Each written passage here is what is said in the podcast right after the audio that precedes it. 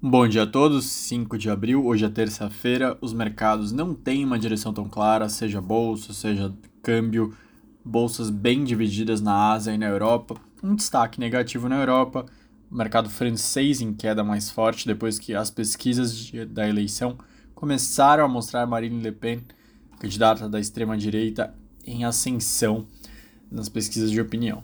Lembrando que esse final de semana é realizado o primeiro turno da eleição na França e depois o segundo turno.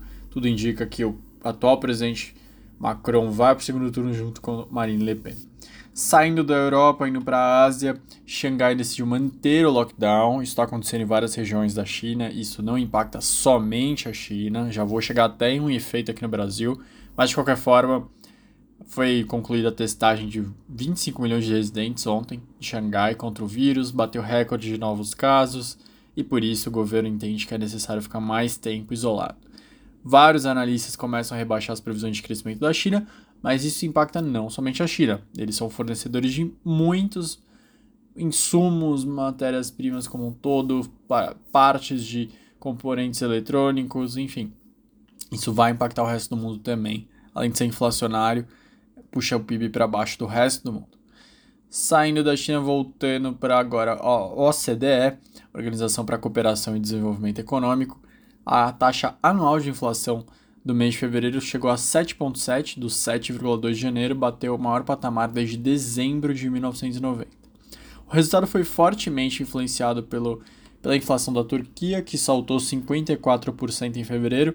Se tirar, a Turquia cai do 7,7 para 6,3 e se tirar preços de alimentos e energia, cairia para 5,5. Aqui no Brasil, então, fazendo a conexão com a notícia da China, tá faltando muito chip de semicondutor e isso está paralisando as fábricas literalmente. A Mercedes-Benz vai suspender toda a produção de veículos e peças nas duas fábricas até 3 de maio. Isso leva mais de 5.600 funcionários para férias coletivas. Não é só a Mercedes, na Scania também, cerca de 3,8 mil operários tiveram folgas. A fábrica da Jeep em Goiânia tem longas filas de espera por conta da insuficiência de itens eletrônicos.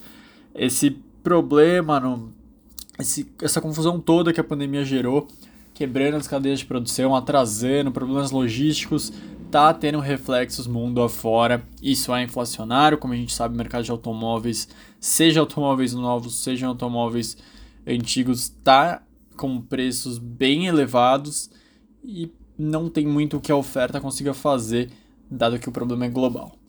Aqui no Brasil, o último destaque vem para um levantamento do Ministério da Economia. Os números mostraram que a carga tributária atingiu o maior patamar desde o começo da série histórica, com 33,9% do PIB sendo os impostos pagos por famílias e empresas brasileiras no ano passado cresceram mais de meio trilhão de reais, patamar recorde novamente dizendo aqui, subiu 2,14 pontos em relação aos 31,77 de 2020. Em valores absolutos subiu 570 bilhões de reais para 2,94 trilhões de reais.